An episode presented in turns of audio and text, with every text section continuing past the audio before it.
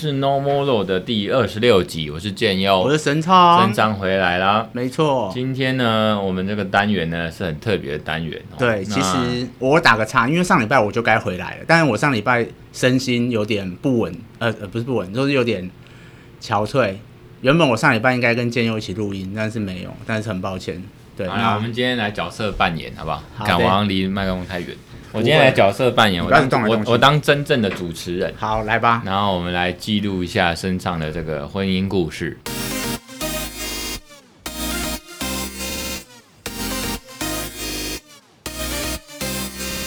之前有个电影哦，就是这个史嘉蕾乔恩森跟亚当崔佛。我看你很强哎，你还记得他的名字？只要只要讲电影，亚当崔佛嘛，因为我只知道他是。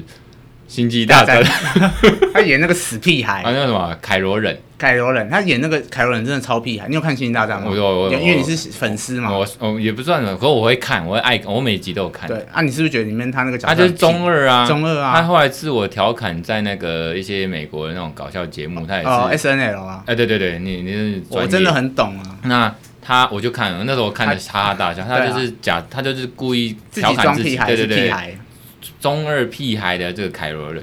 啊！一生气就用那个原力把人家干掉，把那风暴兵手下干掉。可是他呃以前他都是演这种比较搞笑的，后来也是比较当然说星际大战这种这个是比较呃商业王道片。那后来他这次你你刚才讲到这个婚姻故事，他就算是一个剧情片，他其实演剧情片也很厉害。对，那今天又讲到这个就是婚姻故事嘛，就是去年哎二零一九年对 Netflix 就是播出的他们自制电影。那请来了史嘉蕾·乔安森跟亚当·崔佛演对夫妻。那可是我今天我很感谢你介绍这个电影。是是是。可是今天哦，我们不是讲电影，主角不是史嘉蕾他们哈，就是今天的主角啊是身上嘛哈。是是是。虽然呢哦，今天我们这个本周这个是说身上的婚姻故事啊啊，就内心的一个自白哦，借由这次的机会，我们做一个心灵的洗涤或疗伤然后。因为我觉得这个是每个人或多或少或许都会遇到的一个人生历程跟经历。嗯哼。那我觉得趁现在呃还记忆犹新的时候，我们就是把它记录起来，或许听众也会有些共鸣。对，我是想要先大概了解一下哈，就是跟听众分享一下，嗯、能不能简单的说，大概你们从交往啊、认识、交往到结婚到后来哦，因为什么原因，然后。就是开始步入这个离婚的一个结果了哈。嗯、那现在又有什么样的想法？大概我们大概分几个阶段，前面大概就是讲一下故事嘛。既然知道婚姻故事总是有个故事，一个事实过程。后面当然会有一些讨论，包括说有什么的心理一些感受，跟甚至说呃，因为我是你这个婚姻事件的这个律师，哦，也是好朋友。我们在这个事件。在人生，我们结论可以是跟大家分享说，我们在人生有什么，在这个事件有什么样的一些启发啦，或者说一些甚至跟呃，不要说人生，我们讲说诉讼上，可能听众有一些就很 care 说，呃、搞不好他正在经历中这些婚姻事件哦，家事案件，那搞不好他有些呃，我们最后我也可以稍微分享说，这个这个这种案件这种事件，最后在诉讼。可能产生什么样的影响？嗯嗯、哦，从这个角度切入，其实也蛮特别。对，好、哦，那呃，我先让身昌慢慢分享了哈。哦、对，那从认识的时候是大概我们大概是在二零一六年的时候认识的，然后那个时候就是网络认识嘛。那那时候一开始就是成为朋友，那就是朋友聊天。那时候其实也没有特别觉得说想要跟对方马上就要发展到。以结婚为前提的交往关系没有，就是先从朋友，那只是后来慢慢的就是有在互动上面彼此有了感觉，就像大部分的情侣一样，慢慢的进入到交往的阶段。那我们交往的阶段大概过了一年半吧，对，我记得一年半左右，我们就有想说要一起结婚。那当然很现实的考量是，当初在那个时间点，我跟我前妻的年纪都差不多，在三十二。三二三十一二岁上下，那当然传统的压力，我这边是传统压力，那女方那边会觉得说是啊，因为年纪大了，也希望赶快定下来，然后我们就决定步入礼礼堂，就是我们有去登记结婚。嗯嗯嗯，那大概结婚是在二零一八年的时候，然后大概同居又后来就搬出去住嘛，因为结婚就搬出去住。嗯、同居了大概八个月之后就，就我太太可能就受不了我们。我适当的补充哦，那时候，嗯，我据我了解，你们是同年同月同日生。对对对，所以那个巧合算是我跟他同样有一个共鸣，觉得我们两个可能都有一点真命天子、真命天女的症候群。这一部分是还蛮浪漫的，就是他了。对，就是因为同年同月同日生这个。你们认识多久，然后就结婚了？我们认识一年半结交交往一年半结婚，然后认识两个月两三个月在一起。在哪里认识啊？呃，在网络上面。哦，就是网络上觉得有真爱。是，其实也是真的。你说是浪漫的故事，其实是真的。因为原本是我在网络上写一篇征友文，刚、嗯、好被我前妻的朋友看到。嗯、我前妻的朋友就问我前妻说：“你觉得这篇文章合不合你的胃口？就这个人写的文章合不合你？”他说：“我前妻就说嗯还不错。”然后就是由他朋友写信给我。然后说有一个女生想认识我，对。然后我那时候还以为是诈骗集，因为你也知道这种东西就很像诈骗啊，嗯、对。所以这个过程其实算蛮蛮浪漫的啦，嗯、对对对。有点有点那个故事性，有点喜剧性，有点喜剧性，有点喜剧性。很了解。对对对，是这部分是还不错啦。可是那接下来你刚才说到，就是说双方其实呃结婚之后登记的嘛，也同居了，对。所以其实蛮短暂，八个月。呃，住在一起的时间是从二二月结婚，然后到隔年的一月他搬离开住家为止，大概九十个月啦，差不多。那你方便说一下这个十个月大概到底发生，就是说八个月十个月啦，哦，从你们结婚登记开始履行夫妻同居义务嘛，哦，住在一起，嗯、在一个爱的小窝，嗯、那到其实是什么事情？其实简单说就好了，是什么事情，然后。导致可能是不是不愉快，还是说不爱了，还是说什么事情那个有变成怨偶，还是怎么样？嗯，其实刚开始搬进去的时候算是蛮开心的，就是因为我们两个人都没有在外面跟别人同居过的经验，所以第一次脱离原生家庭以后，是是，对，出来以后觉得哎还不错。那我们两个对原生家庭的依赖性其实算是蛮重的，所以。呃，也可能是因为这个原因导致说我们在就是同居相处的过程中，生活中有很多东西要磨合，生活习惯，然后就居就就是像洗衣啊、洗澡啊，然后家具摆设啊、清洁什么的，就会有一些摩擦。但是你刚才说的，就是我觉得最重要的一个点，可能就真的是钱吧。嗯，我觉得钱算是一个婚姻当中蛮重要的因素。以前。嗯，在经历过这一一整件事情之后，我以前会觉得说，我觉得钱是还好，就是钱不是婚姻当中最重要的。但后来，我现在觉得钱真的算是婚姻当中最基础也最重要的一个元素。柴米油盐酱醋茶，对，爱情跟面包都要。对对，那最重要的是，爱情有时候可能没有，但是面包一定要吃得到，要不然你会饿死。那我那个时候的状况是。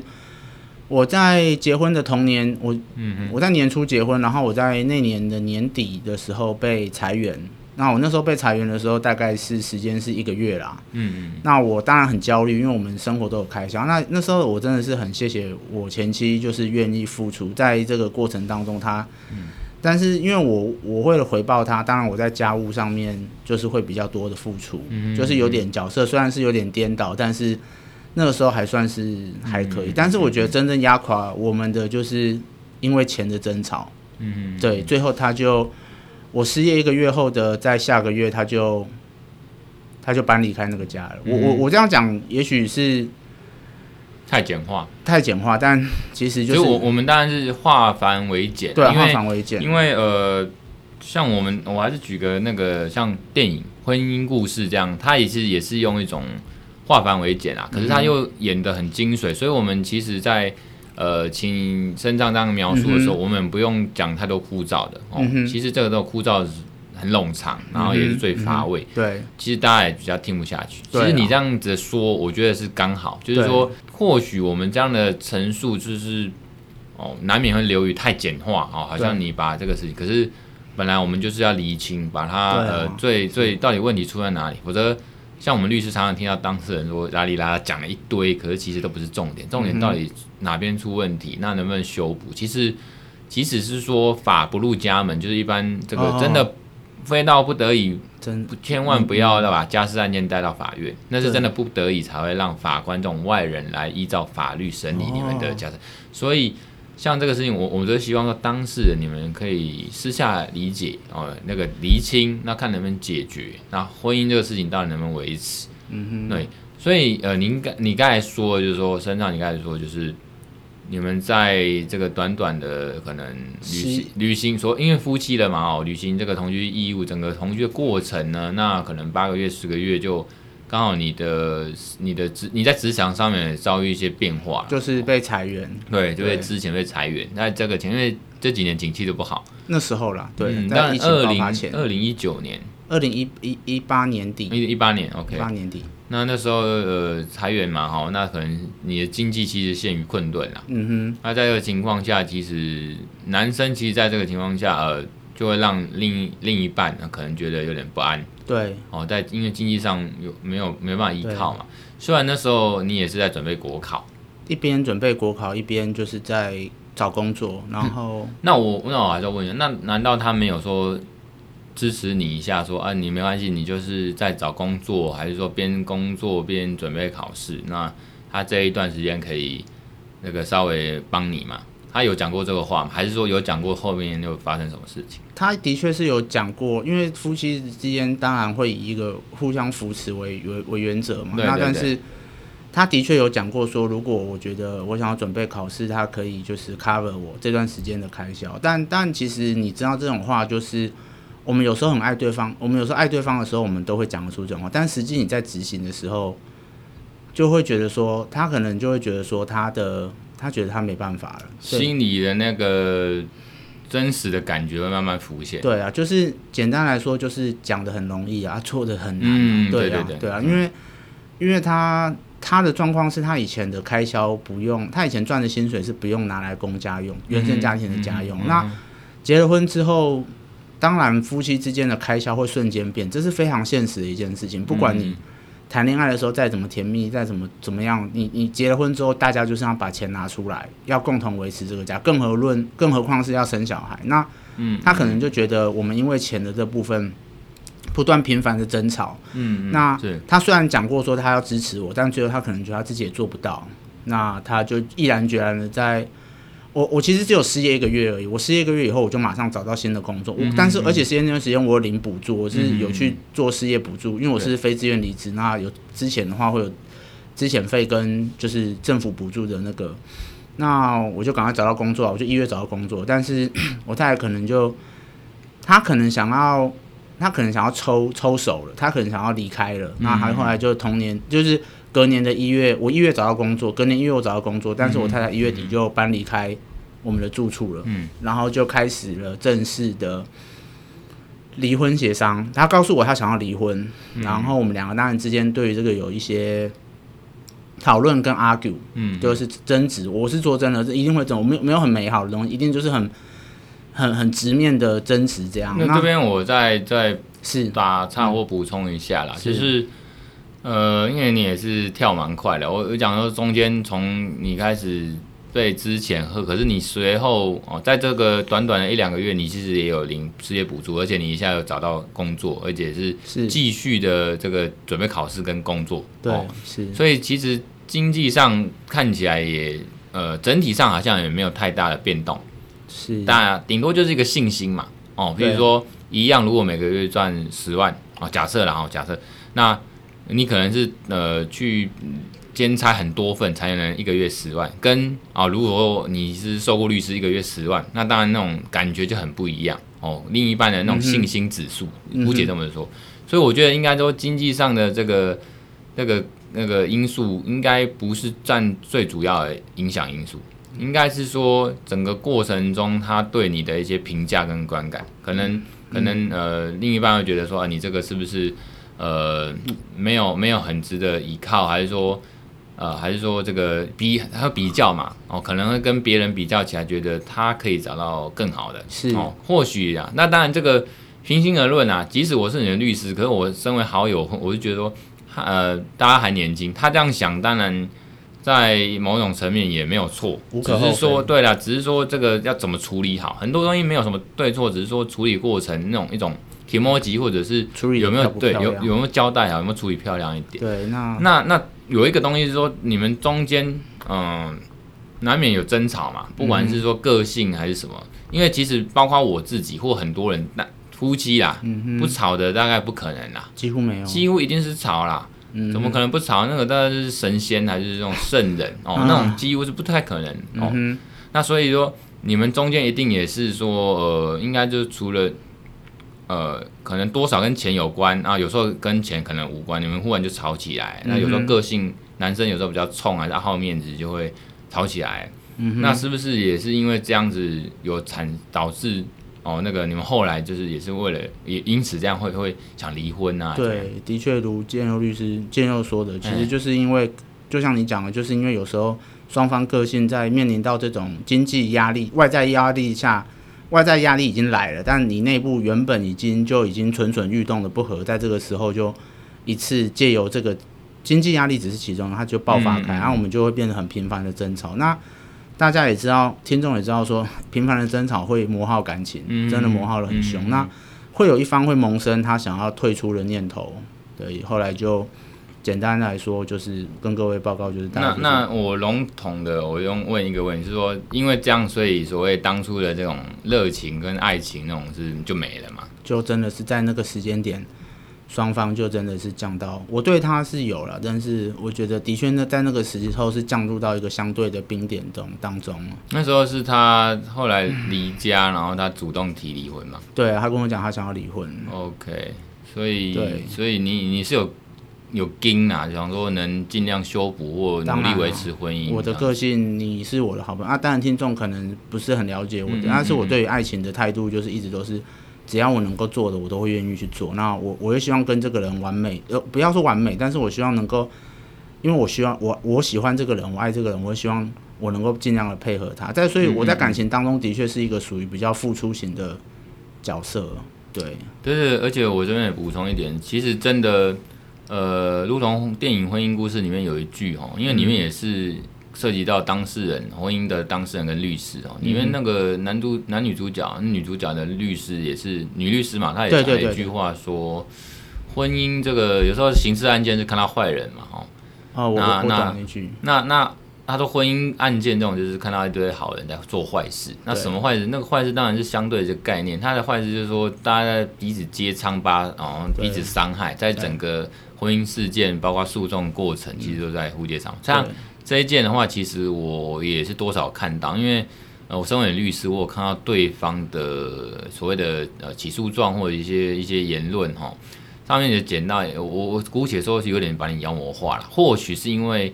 诉讼上面的使然哦，因为要来要离婚，要诉请离婚，一定要把你讲的很坏嘛，或者讲不好啊，讲的很好还是说没那么坏，那离 离什么婚？对，其实就像婚姻故事一样，那个男主角当时就太仁慈，所以一直也也傻傻的坚持说哦，不不不走这个法律或找律师，结果一直处于挨打状态嘛哦，其实我我觉得有一点像这样，所以。总之，婚姻的整个在法律上的评价，我觉得会比较像是这样，就是你走到那一步，大家都很惨。那当然，你们这件事，你先听我说，因为你这一件至少没有小孩，有时候有小孩啊，通常就会复杂化。在小孩面前厮杀哦，你不是光想到画面，如果在小孩面前争吵，我，我没办法想象。哦，所以你们这件当然是少了这个因素，没有小孩，所以当然会比较没有那么的难看哦。其实难看在于说彼此之间的一个互揭疮疤了哈，比较急了，还是说他呃抹抹黑或妖妖魔化？对哦，那呃我我我看到的是这样，所以那时候呃我我我先讲一下这个一二审的过程然后。呃，一审那时候，当然，呃，我我们那时候在整个从接到诉讼，我们也很气啊，哈，我我现在身为这个身上的律师，我就帮你讲这一段。那、哦、我们那时候在很气，是因为，呃，我们再怎么样不对，我们再怎么样，我们也希望能改，哦，那也绝对不像对方说说妖魔化啊，说什么你都不你都不给钱呐、啊，或者说你都真的是呃，好像要精神虐待、家暴他，这个东西，这这个这个东西。光是这样贴标签过来，或者是妖魔化过，我们不要说你当事人，我律师看了就无法接受，这是一点哦，这是我觉得是最伤的一点，就是他这样一刀砍过来，而且是而而且是莫须有，是根本没有事情。啊、我就光是这一点，我觉得就是那时候我是你的好友建立，我就有点受不了。砍向他的枕边人。对，那就这个，就是说，譬如说你其实是那有时候是证明问题。好了，我们没办法证明。你有时候拿现金，要怎么去证明你真的付出这些所谓的房租啦或生活费？可是我们一般人哦，夫妻。哦，那个怎么会去刻意留什么记录呢？有时候不会想那么多，我自己都不会。有时候我发票对完之后，我就发丢掉，还是我就是领现金，就是拿给他。对，那会有这样的状况，所以当时其实我们是没有一个证明说有真的交付钱给对方，所以对方就拿这个说我们都没有给生活费。当然。呃，简单的说，当时他起诉的原因啊，说什么我们精神虐待，还是说我们双方之间这个没有办法维持婚姻关系，哦，反正就是民法什么一零五二条那些东西。那法官其实在一审，他也后来审理之后，觉得其实我们他就判决理由说情与义尚在嘛，其实我们对他的情跟义，于情于理于法都是 OK 的，那不足以离婚，而且有维持婚姻的可能。哦，这是一个。那其实。我为什么说，为什么说这种婚姻事件呢，在诉讼上或法律上，为什么会后来会变成很，尤其到二审，哦，可能会还是会判离。我相信身上你也知道，我现在也跟听众分析说，因为毕竟两边可能至少有一边不爱了，哦，如同这个这个事件啊，有人不爱了，然后很笃定的不爱，而且他呃。这个婚姻走到二审哦，包括中间一堆调解也过了很久，像你们这个也过了两年哦，光从起诉到现在二审判下来也两年，那两年过程中分居就两年了，这个也都是法官的参考因素。可是这还不是最重要，可能最重要多少是因为你们中间的一些激烈过程，因为有时候诉讼过程就是会吵架，那吵架的话，法官可能都会把这个拿来哦，包括个人的一些言行举止，法官拿来放大检视，所以这个简单说。呃，在实务上，真的婚姻，呃，尤其现在这个这个年代了哈，法官他们对于这种离婚，以前是很难判离婚哦，劝和不劝离哦，关键字以前是劝和不劝离，法官劝和不劝。离，嗯，现在是说，在一个比较开放的社会，觉得说，如果真的不适合在一起，然后所谓法条的话，呃，所谓的这个无法。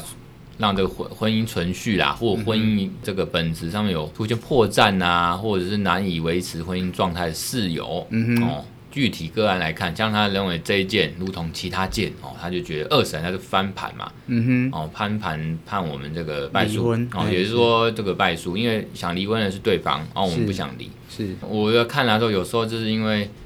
在整个婚姻事件哈，在诉讼或法律来看，会有点像是真的时间久了，心也不在了，然后加上一些具体的客观因素，他会判断说这两个人真的没办法在一起。嗯，其实现阶段法律就是比较 open，他就觉得法官就很敢判。嗯哼，所以说法官对我们这个我国这个离婚率啊，也是贡献了不少。对对对对对。当然，我先下个结论，就是离离开有时候是。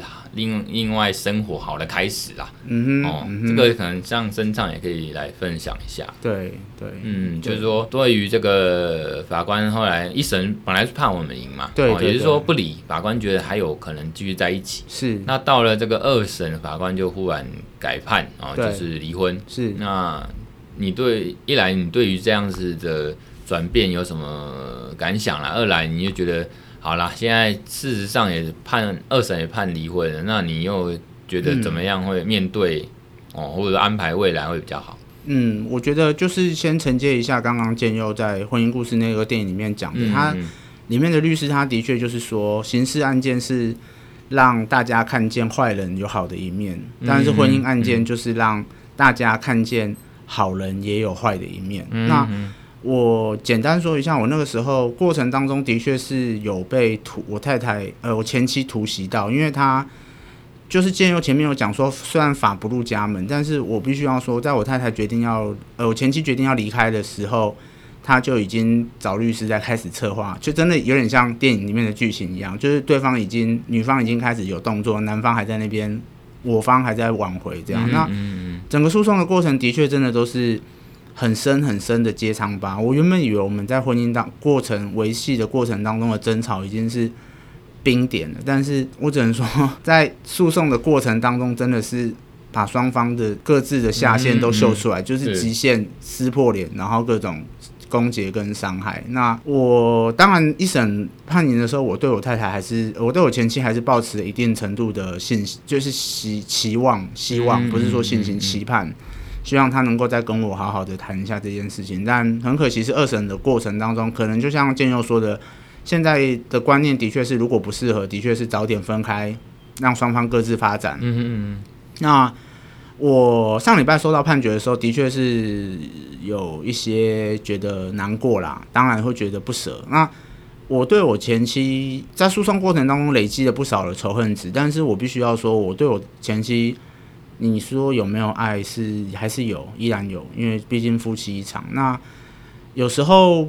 但是有时候，就像呃，我的朋友像建佑跟我其他朋友所说，其实有时候离开你是让自己重生，在这个关系的过程当中，让自己获得一个真正重新开始审视自己的机会。我也刚好借着这段机会去审视、审视我自己在从以前谈恋爱、学生时代谈恋爱开始，到后来出社会，跟到一直到跟我太太交往、结婚，我我的盲点跟我的不好的地方是需要改进的地方是什么？那。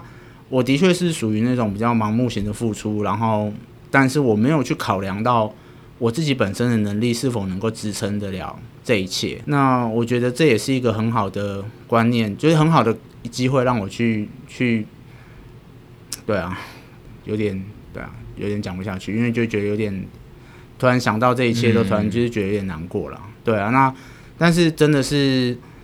我觉得离婚也不是真的是一件坏事情，其实有时候就是让双方重新，至少让我重新开始去审视我这一切。嗯、那我这两年当中真的是也是学习到很多，不管是我情绪上面的一些改正，我现在就比较，在我想要发脾气或是我我想要就是耍脾，就是有情绪之前，我会告诉自己我要控制情绪，我要让。成我情绪的领导人，而不是让情绪领导我，诸如此类的这样。嗯，因为我我在过程这个婚姻，尤其诉讼过程中，我看到你确实也为了说挽回，你有去看医生，你有去运动，你有去让自己变得更好，希望可以期许自己，这也是我们一直主张。不过，呃，法官其实也有看到。哦，那当然，呃，一审的法官他有他有看到，所以他也觉得我们有付出，而且这家庭，嗯、我们法律上有一个叫家家务劳劳给嘛，哦，家、嗯、家务付出，对，其实你都给付这些劳务，付出这些劳务，其实这个在现代观念就是家务是有价有给值的哦，这个是等于你也是花了这个时间劳力，等于是钱哦，在这个时间金钱嘛，你花了这个时间等价的东西在这个。家庭上面，那是比如说那个煮饭啦、洗衣啦、什么打扫这些，其实都是维持家庭哦。纵使是两人世界，可是它是一个家庭，是个夫妻的生活跟那个关系。嗯哼。所以这个一审法官的也都有写到判决书里面，是上网其实都查得到。所以他很奇怪，这一审法官他的那个的同名，就是说连名带姓，他也没有遮蔽，其实这个都是公开资料。对对。其实我们没有多讲什么。对，这个这个一来你也同意我们讲，所以这个不有没有律师违反律师人，因为当事人同意，而且这个还公开的。对 OK，对对。那当然诉讼过程他审判是不公开了哈，这个是这个有点公开审判例外。那我讲回来是说，在这个过程中，其实你有变得更好了。的确啊，的确啊。可是是因为说观念嘛，这个从一审的调解到一审法官，到二审调解到二审法官，他其实都有一直问身上哦，就问男方你说。女方她一直坚持说不愿意了哦，可能没有办法回来回去这个共组家庭的机会。那为什么身上你还要这么坚持？哦，那当然身上的那时候你是说，呃，你不想不想放弃说还能继续相爱，或者说在一起，或者说这段感情或婚姻。所以那在我来看，其实即使你内心深处觉得是不可能，因为确实就像大家所说的。你爱他不爱，就像谈和解，你愿意谈，人家不愿意谈的，最后是和解不成立嘛？对，这场婚姻也是。那在这个情况下，法官通常都会找理由去判，尤其我刚才讲的，到二审分居也久了，那女方心意已决哦，就是不想在一起，加上说各自有各自的发展或者一些言行举止，法官多少来考量，会觉得说是不是男方真的这个也也。愿意放手了，有时候放手哦，就是说从你的行为、客观行为来推定你是不是愿意放手。Oh. 我们讲呃判决的那种用字，就是说，嗯哼嗯哼，你没有更多具体进一步的去挽回哦哦。举个例啊，哦、你至少去呃这个每天尝试上要不要让他接纳你上上上下班啦，还是说你送花啦，还是说有一些实质上的付出？嗯哼，有时候这个当然法官会看起来就觉得说，是不是你其实从这些来看你没有，那是不是真的你也是？也是也愿意放掉，因为如果不愿意放，可能会有一些很积极的作为嘛。啊，没有，搞不好觉得男方你其实也愿意放手，嗯、那放手也是爱的一种。所以其实有些法官很喜欢多少加一点价值判断跟说教，他就会放到那个判决里面。哦，有可能哦。这个让我题外话，就像在台南之前那个职灾案件，他就说怎么台、哦、台湾台南咸州就是把台南的小确幸，所以。上下班有时候骑车什么开 弯去那边买一个粥来吃爽一下，那个也是职场上面对 职职场上面的那个路径路径路径，所以那个就是跟受雇的该做的事情一样，就是啊，反正这个一样啊。有时候他会价值判断，所以在这个案件大概也是这样。所以对对对，其实结果都出来嘛，结果就是要欣然接受嘛。对，因为结果出来了，我们没有办法去改变它。那我们在这个过程当中，其实我们也是把这样的权利。在我们能够互相，我跟我前妻能够互相谈和解，不管要不要离婚之前，我们最后的决定都是选择让法官来帮我们选一个第三人，至少是公呃，在法院的制度里面是一个公正客观的第三人去帮我们不带偏见的去决定这件事情。那结果出来了，就像是一场比赛一样，那有一定会有人赢，一定会有人输。以我们以诉讼的角度来讲，那的确结果出来了，我们也都接受。那我必须要说，其实我在这个过程当中学习到的，其实是真的蛮多。这个不是那种空泛讲来自己觉得说，哎，我安慰我自己或什么的。其实，我觉得我在这两年过程当中，不管是我的体态，然后或者是我的情绪上面的一些一些控制，我们直接讲嘛，就是情情绪的控管，嗯嗯，然后或者是说，在我准备考试，或是在我人生在一个人生成就的进阶上面，我的确是有一个长足比较。呃，跟我过去在婚姻关系当中那时候比起来，的确是有一个长足的成长。那我觉得这个东西是我自己的，那我也是很高兴说，至少在我在这个过程当中，我不是一无所获。那也是很高很高兴很开心能够学习到。当然你不能说开心的学习到，但是不是常有人说苦难就是成长的开始嘛？也就是你成长其实是要透过苦难。你在一个和乐的环境，呃，生于忧患而死于安乐，所以你最后还是会在一个。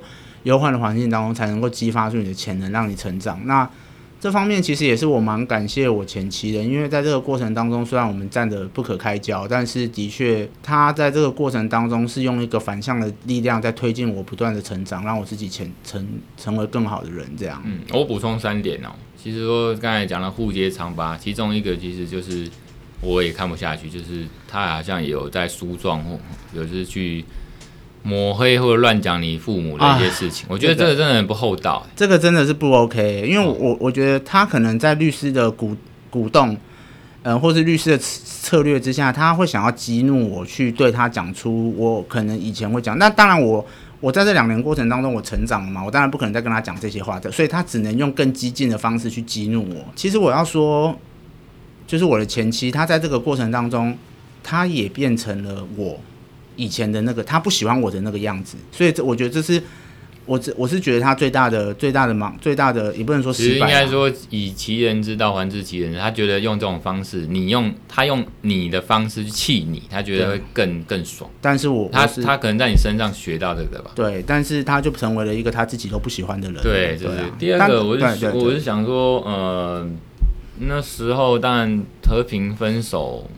大家好像都劝你和平分手。其实，其实我我刚开始也是以好友身份，觉得说能不能就协议离婚。对我那时候有，有，可是好像很难。你那时候你好像没办法接受，因为当然对他而言，他想离，他当然想要你签协议离婚。可是我那时候真的有签诶，你因为哦，对对对对对对对。但是我觉得那时候不是没有协议，可是没有去登记，一登记才生效。对，那时候不是没有协议离婚的可能，但是我我只能说我前妻在这个诉讼过程当中，他必须要自己要承担的。结果就是他选择用一个最激进的方式，他他完全没有给我留后路，也就是说他做的很不厚道。哦、对对对，就是我们刚才前面破题破题讲的，就是因为他因为你刚才讲到我们家事案件，希望就是加不入法不入家门，嗯、我们用最漂亮的方式去处理这件事情，没有对错。假设真的没有对错的话，那我们是不是要去用一个漂亮的方式处理？但是他完全选择用一个最攻击性、最最丑恶、最粗暴的方式去对待我。其实那时候在我的我那时候已经签了，我已经签了，我已经签，在还没进入诉讼前，对，然后签了协离婚协议，其实也也也准备要约好要去进一步去登记啊，登记离婚了。然后他反而就是在这个过程当中，他就用很粗暴的方式。用甚至是请他父亲用语带威胁的方式逼迫我要在某某时间之内给他一个答案，然后去决定这件事情，然后没有给我时间，没有给我空间，没有给我余地，所以说就整件事情才会到最后，而且他是就像我前面讲，他是用突袭的方式直接起诉状就直接递出来，所以我是接收到起诉状之后才。意识到原来他已经提对我提高了，如同婚姻故事的男主角。对对，收到那份有没有以送达为主的？很错愕，错愕啊！我真的很错愕啊！然后，不然的话，老实说，我是你的律师跟好友，我那时候也是劝你，就是协议离婚。我那时候已经真的签了、啊，那那反而我这个不得不帮你讲，他反而拿这个东西来说，你看你都签，啊、你当初这个男的都签了离婚协议，表示他也不想这婚姻，所以请法官判离。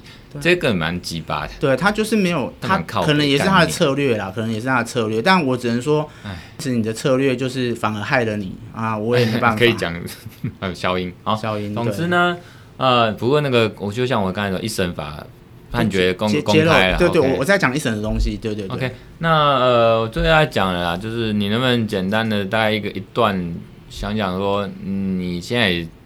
欣然接受这个结果了嘛？对，我这个二审法官判离婚。那接下来有什么打算，或者说一些感想可以分享心得或嗯给大家？我我觉得就是在这个过程当中，其实就是学习到了，就诚如我刚才前面讲的，就是当然你会借由这段时间好好去行事。那我很感谢的是，很很不好意思，我很感感谢的是说，我周围的很多好友，包括你。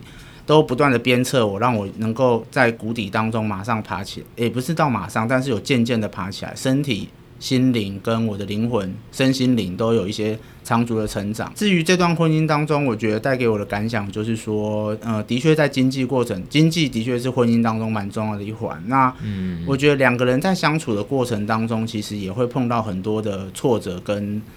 就是不愉快，但是我现在依然的，我还是深信婚姻的价值会在于说，如果夫妻双方都有这个意愿，也很爱彼此的话，那我们可以一起去解决这件事情。嗯、我们可以一起去寻求一个共识，一个解决，而不要用一个你明明爱这个人啊，你曾他曾经是你的伴侣，我就像我前妻曾经是我的伴侣一样，那为什么你要用这样的方式来伤害我了？明明我们可以好好解决的事情，所以。